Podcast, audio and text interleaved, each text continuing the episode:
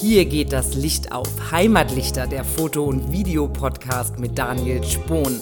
Spannende Gäste, interessante Gespräche und wahre Leidenschaft für das schöne Foto. Blende auf.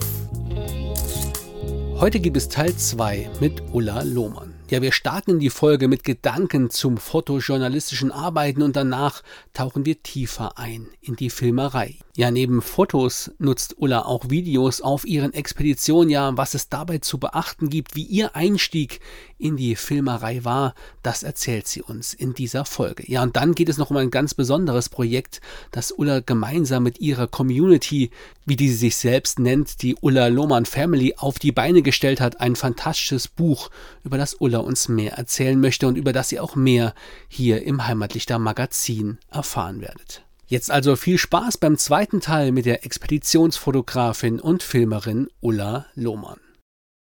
Du hast vorhin schon so ein bisschen deine Arbeitsweise so, ja, so ein bisschen beschrieben, was mich zur nächsten Frage auch bringen würde. Du arbeitest ja eher fotojournalistisch, das heißt, Situationen werden vermutlich ja nicht großartig arrangiert oder wiederholt oder ist das auch teilweise vom Job abhängig und letzten Endes heiligt da der Zweck auch irgendwo die Mittel? Also ich fake nie irgendwas. Also ich stelle keine Situation, die so nie auftreten würde.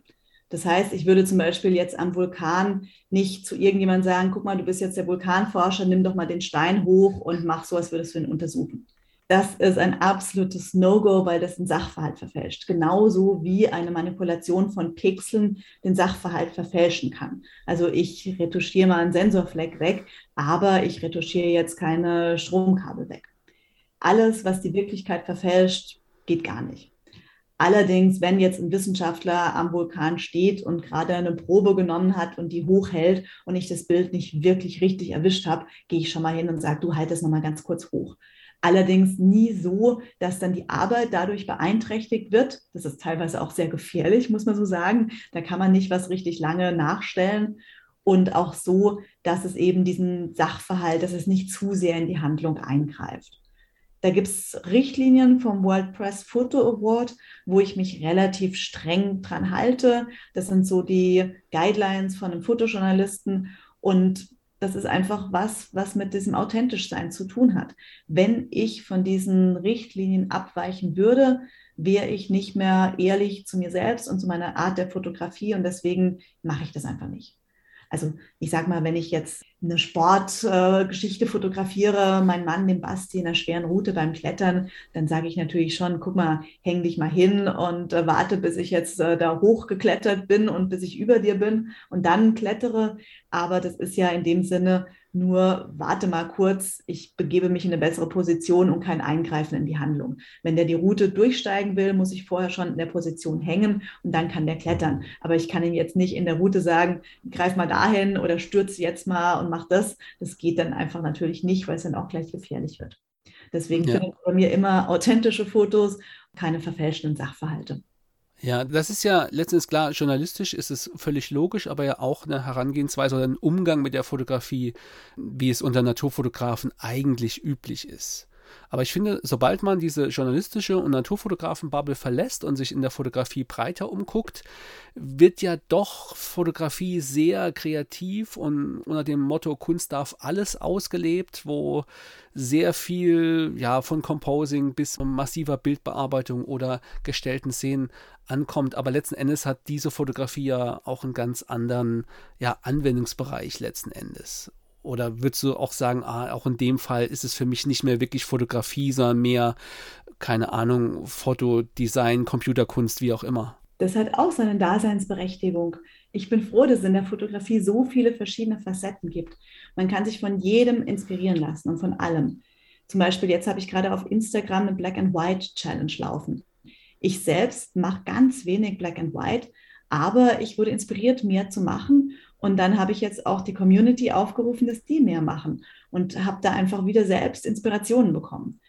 Deswegen gehe ich sehr gerne in die anderen Richtungen der Fotografie, probiere da mal aus, mache auch mal irgendwie eine Studioaufnahme für mich, weil ich einfach gerne lerne. Das bringt mich in meiner Arbeit mit meinem Stil voran und deswegen finde ich jede Art der Fotografie hat absolut seine Daseinsberechtigung, gerade auch in der Kunst. Also Kunst ist alles, was gefällt. Und deswegen bin ich froh, dass es so viele verschiedene Sachen gibt.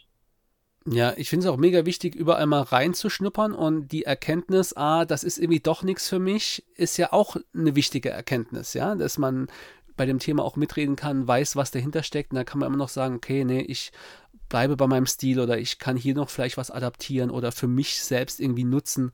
Das ist ja, finde ich, wichtig, immer wie auch mit, mit offenen Augen auch durch die Fotografie zu laufen und gucken, was, was machen denn andere so in ganz anderen Genres. Da bin ich ganz bei dir.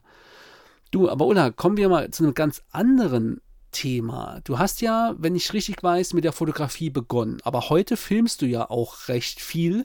Wie leicht fiel dir als Fotografin der Einstieg in die Filmerei? Ich habe fotografieren gelernt, habe gesagt, ja, passt, prima, habe ich jetzt eine Ahnung, kann ich. Und dann will ich das nächste lernen. Und das war das Filmen. Ich habe mir einfach eine Filmkamera gekauft und habe losgefilmt. Für mich ist das alles einfach nur Handwerkszeug. Das ist genauso, wie wenn man einfach lernt, mit Pastellfarben zu malen, mit Ölfarben und mit Kreide zu malen. Das sind einfach nur verschiedene Handwerkssachen. Ob man jetzt filmt, ob man fotografiert, ob man schreibt, das ist im Prinzip alles nur Handwerkszeug. Und das kann man wirklich lernen. Das ist überhaupt kein Hexenwerk. Das Wichtige, die Grundlage von allem ist eine gute Geschichte. Wenn man eine gute Geschichte hat, dann kann man auch ein Buch drüber schreiben, dann kann man einen Film drüber machen, dann kann man fotografieren, wenn man sich die Zeit nimmt, das zu lernen. Ich bin am Anfang meiner Karriere, sag ich mal, eineinhalb Jahre auf Weltreise gewesen, habe auf einem Schiff angeheuert, ohne kochen zu können. Ich habe gemerkt, ich kann alles lernen, wenn ich das nur will. Ich habe tatsächlich diesem Vertrauen meinem ganzen Leben lang nachgegeben. Ich habe gesagt, ja, ja, passt schon, werde ich lernen, kann ich. Und dann ging es auch. Und genauso war es bei meinem ersten Film. Ich war die jüngste Regisseurin, glaube ich, die je für Arte die Geo-Reportage gemacht hat. Damals zum Zeitpunkt war ich, glaube ich, irgendwie knapp über 20 und durfte Regie von einem kompletten Film führen. Einfach weil ich die Ortskenntnisse hatte und mir das auch zugetraut habe, weil ich einfach gesagt habe, ja, ich bin nicht perfekt, aber ich kann es lernen und ich habe diese tolle Idee. Das hat mich immer weitergebracht. Deswegen war der Umstieg aufs Filmen gar nicht so schwer. Ich habe mich halt hingesetzt, habe es gelernt. Ich habe auch Schnitt gelernt. Ich durfte dann immer so quasi als Sponsordeal, durfte ich dann immer nachts bei einer australischen Firma, wo ich studiert habe, in den Schneideraum und durfte nachts am Rechner meinen eigenen Film schneiden. Ich habe wirklich über Weihnachten, als kein Mensch im Schneideraum war, die hatten alle fast eine Woche frei. Ich habe Tag und Nacht geschnitten. Ich habe Tag und Nacht gelernt. Ich habe dort geschlafen, ein paar Stunden und dann ging es wieder weiter an den Computer, weiter an den Schnitt, weil ich lernen wollte. Das Lernen ist einfach, weil man sich zutraut, wenn man es möchte. Und dann geht es auch mit dem Filmen, dann geht es auch mit dem Schreiben. Ja, Spannend. Gab es da für dich irgendwie so eine, ja, so eine Schlüsselerkenntnis oder auch eine Schlüsseltechnik beim Filmen, so dein Aha-Moment in der Filmerei im Unterschied zum Fotografieren, wo du, wo du gemerkt hast, ach, das ist so das, worauf es ankommt. Also jetzt gar nicht so klar von der Story, die verpackt werden muss, sondern eher so vom, vom technischen Aspekt her. Ich finde deine Fragen super, Daniel. Weil natürlich ist es sowas. Beim Filmen muss ich schauen, wo die Bewegung ist. Und beim Fotografieren muss ich die Bewegung im Bild zeigen. Beim Filmen muss ich der Bewegung folgen, beim Fotografieren sie zeigen. Beim Fotografieren zum Beispiel ein Mitzieher oder jemand, der rennt mit einem verbissenen Gesichtsausdruck, wo man die Muskeln sieht. Aber ein Bild, das muss dynamisch sein, das muss auch dreidimensional sein und es muss diese Bewegung zeigen, da muss was passieren. Und beim Filmen ist es so, dass man eine Landschaft, da muss sich was bewegen. Und das kann man dann auch als einfach nur eine Einstellung machen. Zum Beispiel, wenn man ganz nah an irgendwelchen Gräsern dran ist und da der Wind drüber peitscht, dann kann man das auch wirklich mal zehn Sekunden im Film stehen lassen, weil einfach dort was passiert. Am besten noch, wenn hinten die Wellen gegen das Ufer donnern und die Gicht spritzt. Oder wenn ein Vulkan gerade beim Ausbrechen ist. Also beim Stromboli kann ich einfach die Kamera hinstellen aufs Stativ und warten, bis was passiert, bis der Vulkan explodiert. Und da schaut man auch die ganze Zeit hin, weil das so faszinierend ist, weil da was passiert. Beim Fotografieren ist es anders, aber beim Filmen muss man wirklich danach gucken, wo bewegt sich was und das dann einfangen. Ja, unser Sehsinn ist ja vor allem auf Bewegungen optimiert und Bewegung zieht den Blick ganz automatisch irgendwie auf sich. Für gute Fotos müssen wir für eine Blickführung verschiedene Techniken, Führungslinien, Ankerpunkte etc. verwenden. Das kann ja aber bei Videos prinzipiell auch nicht schaden, wenn man nicht nur auf diesen Bewegungsreiz vertraut, sondern eben auch eine sehr starke Bildkomposition in den Videos verwendet. Jetzt hat man natürlich das Problem, dass sobald sich die Kamera bewegt, ja diese Bildkomposition sich auch dauernd dann ändert. Planst du da so eine Videosequenz dann eher von Anfang bis Ende durch? Taktest du die durch? Oder geht es dann wirklich eher darauf, spontan auf die Situation, auf die Bewegung, die im Frame passiert, zu reagieren? Ich versuche immer mir zu überlegen, was ich filmen möchte, welche Sequenz und diese Sequenz in verschiedene, in die verschiedenen Einstellungen zu unterteilen. Das heißt, ich kann ja nicht einfach nur eine Küche zeigen, ich muss dann auch die Nahaufnahme zeigen, dass jemand am Herd steht und jemand kocht, dass dann eine Halbtotal ist, dass eine Unterhaltung stattfindet und ich begreife eine Situation und löse die dann ganz schnell in Schnitte auf. Und das hilft tatsächlich immer ganz gut. Okay, okay, super. Ja, beim Film, ja, da stelle ich mir immer so ein bisschen die Frage, also der Aufwand für zumindest von technischer Seite sehr gute Videos zu produzieren, der wird ja immer kleiner. Denn heute ist ja eigentlich jede Kamera, die heute rauskommt, ist irgendwie eine Hybridkamera, die meistens genauso gut für die Videoproduktion eingesetzt werden kann wie fürs Fotografieren. Ist es da deiner Meinung nach eigentlich nur noch eine Frage der Zeit, bis Videos einen ähnlichen Preisverfall erleiden wie Bilder in Stockfotoagenturen oder sowas? Ja, schon. Aber ich sag mal, ja, ich meine, ich habe diese guten alten Zeiten nicht kennengelernt, wo alle davon schwärmen, wo man richtig viel Geld mit der Fotografie verdienen konnte. Ich habe immer mit verschiedenen Standbeinen mein Geld verdient und deswegen beschwere ich mich jetzt nicht über den Preisverfall. Die Preise sind das, was im Moment sind und da muss man einfach damit umgehen. Ja, klar, nee, das auf jeden Fall. Die Zeiten werden sicherlich nicht zurückkommen. Es ist wichtig, viele Eisen im Feuer zu haben, um kreativ zu sein und vor allem, denke ich, ein Gesamtwerk anbieten zu können, weil dann ist es nochmal wirklich wertvoll, wenn das Gesamtwerk mit dir selbst als Person verknüpft ist und eben nur mit dir oder von dir vorgetragen im besten Fall sogar funktioniert. Du hast vorhin schon mal gesagt, dass du, als du mit dem Film begonnen hattest, dann dir eine, eine Filmkamera gekauft hast. Wie sinnvoll findest du generell das Filme mit DSLR oder eben mit spiegellosen Systemkameras oder ist dir da eine eigenständige Filmkamera vielleicht gerade auch was das Handling angeht doch lieber? Was das Handy angeht, Filmen mit dem Handy als. Äh, nee, was das, was das Handling der Kamera angeht. Eine spiegellose muss dann doch nochmal äh, gerickt werden und noch ein Monitor und wie auch immer. Oder eine Filmkamera ist ja eigentlich dafür da, dass es sofort für das, was sie gedacht ist, gut funktioniert. Ja, also ich bin so froh, dass es die 5D-Reihe ähm, gibt oder jetzt die R5-Reihe von Canon, weil das ist einfach eine 0815 eierlegende Wollmilchsau. Die Kamera funktioniert einfach. Ich kann mich 100% darauf verlassen und ich muss nur eins mitnehmen. Ich habe früher immer Filmkamera, Fotokamera, Akkus für beide, Stative für beide und so weiter, habe ich alles mitgeschleppt. Das ist einfach so viel. Ich muss das ja selbst tragen können. Bei den Expeditionen muss ich immer und überall selbst autark sein. Und das ist unglaublich schwer mit so viel Equipment. Und deswegen ist einfach so eine Kamera eine Riesenerleichterung und ich filme sehr, sehr gerne mit der Spiegelreflexkamera. Die Qualität ist gut, das Handling, wenn man sich daran gewöhnt hat, ist super und ich habe mich einfach damit angefreundet. Ja, vor allem der ganze logistische Aspekt, wie du sagst, wird natürlich viel einfacher, wenn ich wirklich eine Kamera habe einmal einen Objektivsatz, mit dem ich letzten Endes beides lösen kann.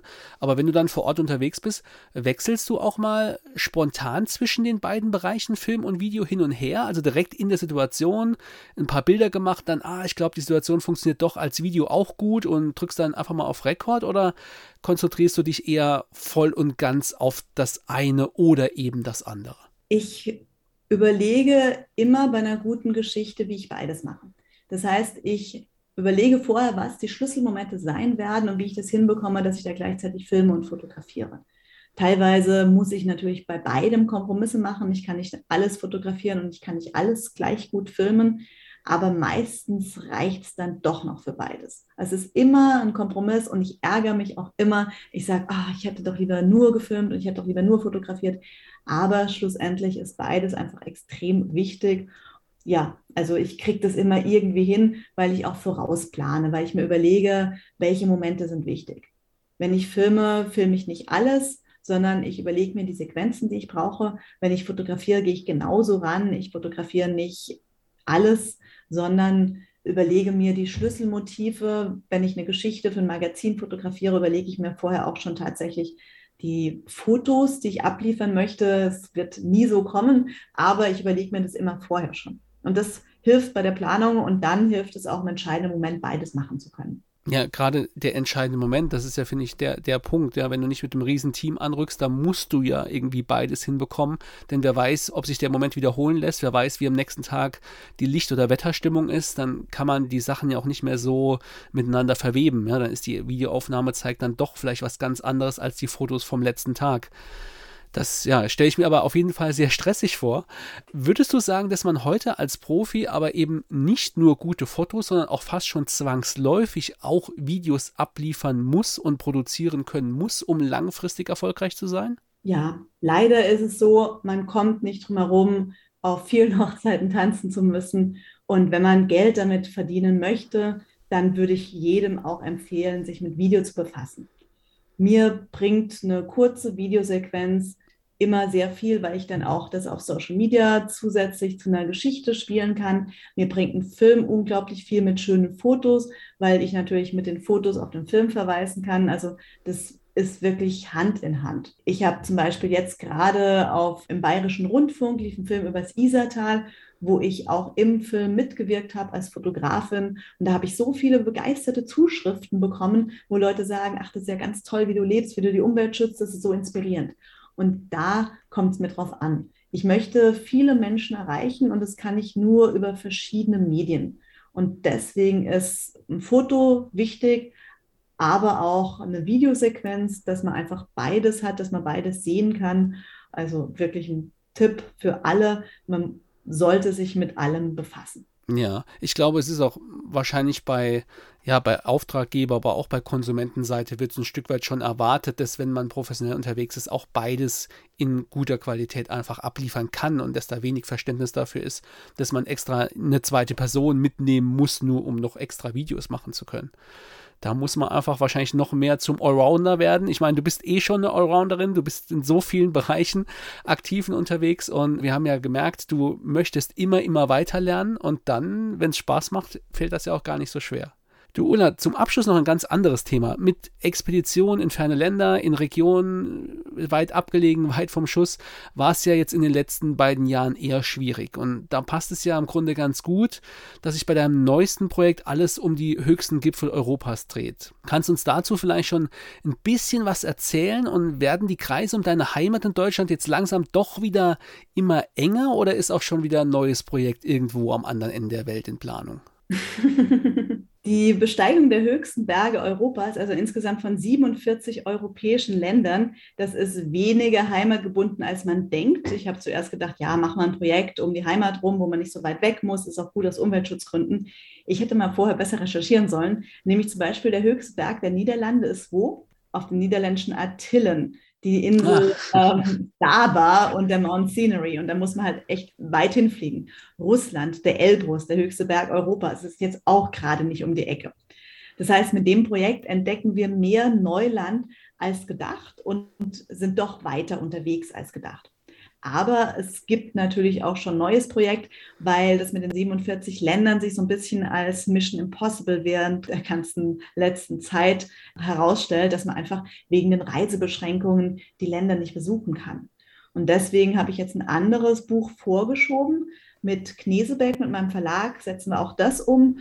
Und da geht es über Vulkanmenschen. Menschen, die mit aktiven Vulkanen leben und die da ganz besondere Dinge über die Natur gelernt haben, weil sie sie ganz intensiv beobachten und was wir da auch für uns daraus lernen können. Ja, das hört sich spannend an. Da hattest du vielleicht auch schon mehr Material schon quasi gehabt, dass du gar nicht mehr so viel produzieren musstest oder warum hast du das Projekt vorgezogen? Weil da natürlich das Material schon da ja. ist, schon da war und weil ich da jetzt auch am Stromboli, am Etna und auf La Palma viel machen konnte. Während Corona konnte man da auch hinreisen. Also ich bin ja aktuell gerade von La Palma wiedergekommen mhm. und ähm, also wieder nach Teneriffa zurückgekommen und das konnte ich vorziehen und deswegen ist es ein bisschen einfacher, als jetzt zum Beispiel nach Weißrussland einzureisen.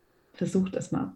Ja, das, das glaube ich gern. Nee, aber auf jeden Fall sehr spannendes Projekt, wo du auch ganz schön mit rumkommst und mit ganz vielen verschiedenen Menschen und ihrem Umgang mit Vulkanen erfährst. Da freue ich mich schon auf jeden Fall mehr zu hören und auch wenn das andere Projekt, die 47 Gipfel, dann hoffentlich auch als Vortrag bald zu sehen ist, freue ich mich schon drauf. Herr Ulla, damit sind wir schon am Ende. Ich ja, freue mich, dass du Zeit hattest für uns. Vielen Dank, dass du hier im Heimatlichter Podcast warst und ich freue mich, wenn wir uns irgendwann mal wieder hören oder auch sehen. Ja, sehr gerne, lieber Daniel. Danke für die tollen Fragen. Es war wirklich sehr, sehr, sehr spannend, sich mit dir zu unterhalten. Es war auch sehr gut recherchiert und vorbereitet. Also großes Kompliment dafür. Und ich freue mich auf den nächsten Vortrag und aufs nächste Treffen. Und ich hoffe, ich konnte auch ein bisschen inspirieren. Ja, auf jeden Fall, Ulla, auf jeden Fall. Vielen Dank dir und wir hören uns. Bis dann. Ciao. Gerne, bis bald. Ciao. Ja, das war unsere Doppelfolge mit Ulla Lohmann. Ja, und wenn ihr spätestens jetzt mehr über Ulla und ihre Arbeit erfahren möchtet, dann guckt auf jeden Fall auf ihrer Homepage www.ullalohmann.com vorbei. Checkt auch ihren Instagram-Account aus, at Ulla Lohmann. Und wenn ihr Interesse an ihrem Buch, das sie gemeinsam mit ihrer Community auf die Beine gestellt hat, Unser Sommer, dann guckt auf jeden Fall auch ins Heimatlichter Magazin. Dort werden wir euch alle Infos zusammenstellen. Bestellbar ist dieser Bildband auch direkt bei Ulla Lohmann selbst auf ihrer Homepage im Onlineshop. Also noch ein weiterer guter Grund unter www.ullalohmann.com vorbeizuschauen. Ja, damit du auch die nächste Folge mit weiteren spannenden Gästen im Heimatlichter Podcast nicht verpasst, dann abonniere am besten gleich unseren Kanal. Ich freue mich, wenn du auch beim nächsten Mal wieder dabei bist. Bis dann, euer Daniel.